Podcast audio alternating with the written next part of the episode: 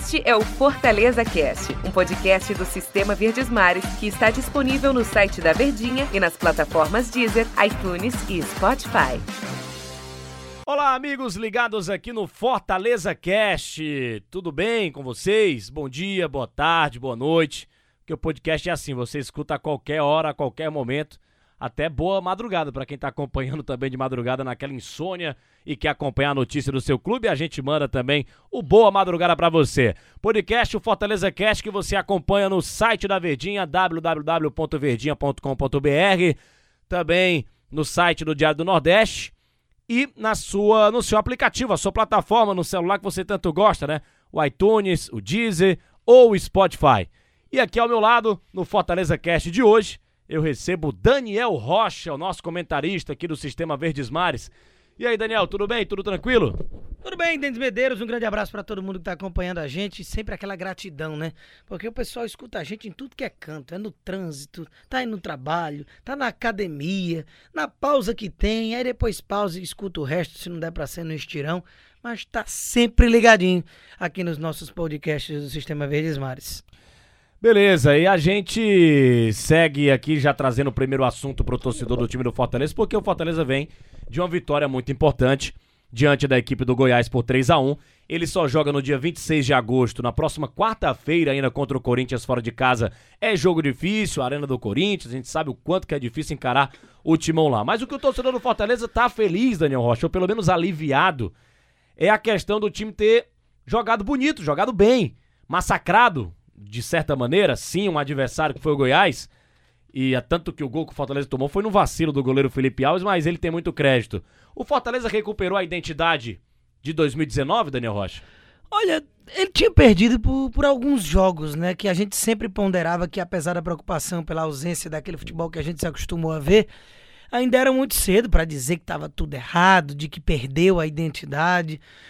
É, muito se questionou, até mesmo aqui nos podcasts, né? Com relação a será que o esquema tá manjado, os adversários já se ligaram e não tava na hora de alguma alteração. Mas não, a gente batia na tecla que o, o esquema é esse, é assim que deu certo, é assim que o Rogério treina, é assim que o time tá doutrinado para entregar um bom resultado e normalmente entregou de três anos para cá. Campeão de Série B, campeão de Copa do Nordeste, de estadual, nono lugar de brasileiro, mas realmente não estava encontrando o futebol de que a gente se acostumou a ver. Muito por conta da, dos, da falta de futebol de peças individuais, que obviamente num grande número geram um coletivo insatisfatório, que era o que vinha acontecendo para o Fortaleza. Oswaldo não vinha bem, é, o David muito menos, o Yuri César não estava tendo aquele brilho de início que ele teve, e nem se pode ter uma grande cobrança em cima desse garoto, e foi muito bem, que a gente fala dele daqui a pouquinho, mas para ponderar num, num, contexto geral o que, que vinha acontecendo, eram que diversos jogadores que costumavam chamar para si o brilho individual não estavam entregando isso. E contra o Goiás a gente passou a ver. Não era questão de escalação, de fulano ou cicrano, tinha que mudar o jeito de jogar. Eram as peças que a gente está acostumado a entregar um bom resultado, voltarem a entregar. A gente viu Oswaldo render no primeiro gol, logo em, com oito minutos de jogo, na sua jogada característica, indo para cima, readquirindo confiança. Isso estava faltando. O Wellington Paulista voltando a marcar, ele que começou no banco contra o Botafogo e é um cara que para mim não deve sair dessa titularidade. O David seguiu abaixo do que se espera, mas o Rogério, ao contrário dos outros jogos, o substituiu e logo no intervalo entrou o Yuri César, entregou com dois gols, porque deram um gol pro Bruno Melo, mas foi um golaço do Yuri César pegando de fora da área. duas participações em dois gols na segunda etapa um dos caras da partida, no lugar do David, que era até brincado nas redes sociais aí pelo torcedor de blindado, né? De que é um cara que não saía no decorrer dos jogos, mesmo sem render absolutamente nada. E foi a maior contratação da história do futebol Foi, cearense, e né? ele se adequou muito bem. Ele chegou e prontamente se tornou um titular, peça importante no time do Rogério. Há quem diga que no papel era um time até melhor nos 11 iniciais, né? Se você botasse assim do ano passado, só muda Edinho para David. E há quem diga que o David joga mais mais bola, que tem até um potencial de estourar mais do que o Edinho, que se adequou muito bem aqui no Fortaleza, mas nunca se falou em grande sucesso e nunca deu certo, por exemplo, no Atlético Mineiro, que era o time detentor dos seus direitos. Mas enfim, o David não vinha rendendo pós-pandemia. David esquecer de avisar para ele que o lockdown tinha acabado, que o futebol tinha voltado. Desde o retorno ele não era o mesmo. E o que se reclamava era que o Rogério nem o substituía nos jogos, ele estando mal. E aí troca no intervalo e Yuri César dá um ritmo muito interessante. O Romarinho voltando a fazer um papel mais de ponta, porque ele vinha sendo um cara mais central. Enfim, as peças são essas, não tem muito mistério, não tem um leque vasto de opções. O que estava faltando era esses jogadores entregarem futebol, jogarem bola. E jogando bola como jogaram, e também atrelado ao frágil adversário que é o Goiás, mesmo estando completo, e principalmente com desfalques de Covid ou retornando depois da Covid, de isolamento e tudo mais, não é o melhor Goiás que se pode ter. Agora, e é um dos candidatos a cair. Então fez o que tinha que fazer, que era a vitória. Agora, já que você falou que as peças são essas, a gente tem um ataque aí com Elton Paulista, David Romarinho e Oswaldo. E teve uma mudança. As peças, talvez a gente escale o Fortaleza, os melhores 11 jogadores do Fortaleza, são esses que jogaram realmente contra o time do Goiás. É, e talvez seja o mesmo time contra o Corinthians, que tem tempo aí para treinar o, o técnico Rogério Ceni para descansar os jogadores também. David e Romarinho ele trocaram, né, de posições. O David geralmente estava jogando aberto e o Romarinho centralizado. Contra o Goiás, a gente percebeu em boa parte do jogo, claro que eles variavam muito, né? Eu costumo até brincar que não é nem totó, né? Futebol de o jogador fica ali pregado no, no, gramado. Não, eles variam.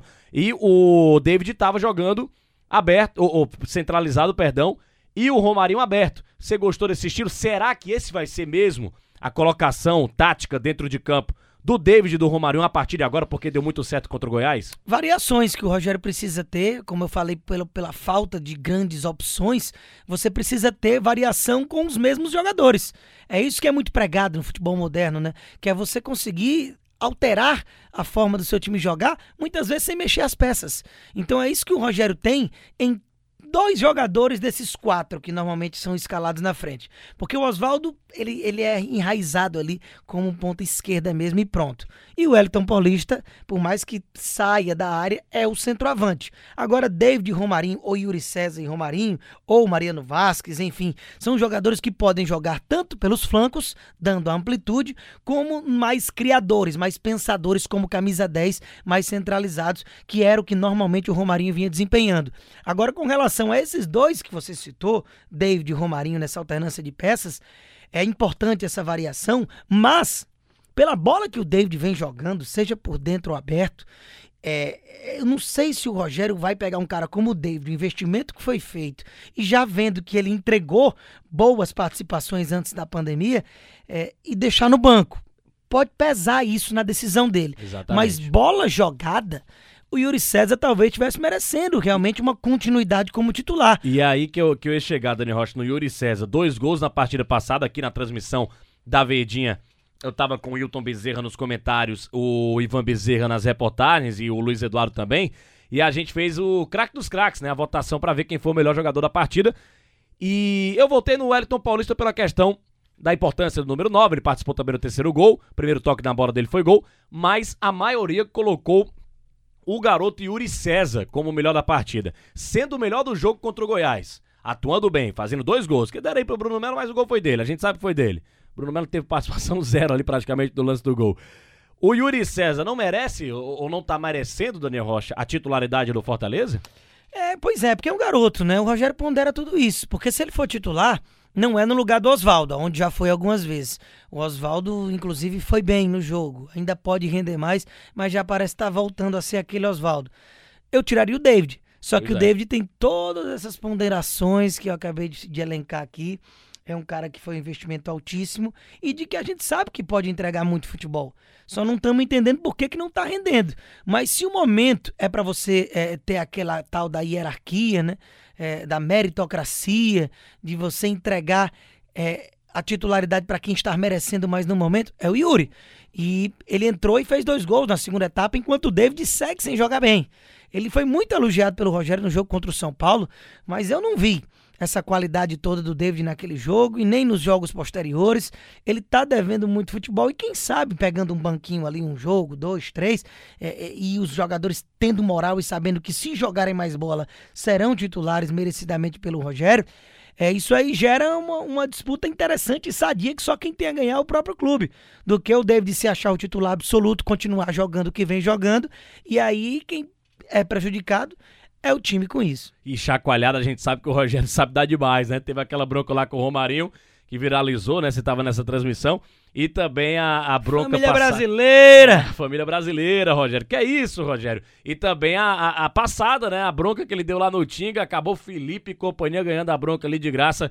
Avisa pro Tinga que o Tinga não é ala, ele é lateral. E o Tinga jogou muito, tanto como lateral, como também de ala, né? Porque participou efetivamente do terceiro gol do Fortaleza contra o time do Goiás. Daniel Rocha, já passamos aqui de 10 minutos. Podcast é papo, é rápido, o torcedor gosta. Acabou, Daniel Rocha. Uma pena, né? Mas amanhã tem mais, né? Amanhã tem muito mais Fortaleza Cast, galera. Um grande abraço pra vocês. Legal demais, bacana demais a audiência que é o podcast que já é uma febre no mundo inteiro. E a gente segue aqui com Fortaleza Cast. Valeu, galera. Até a próxima edição.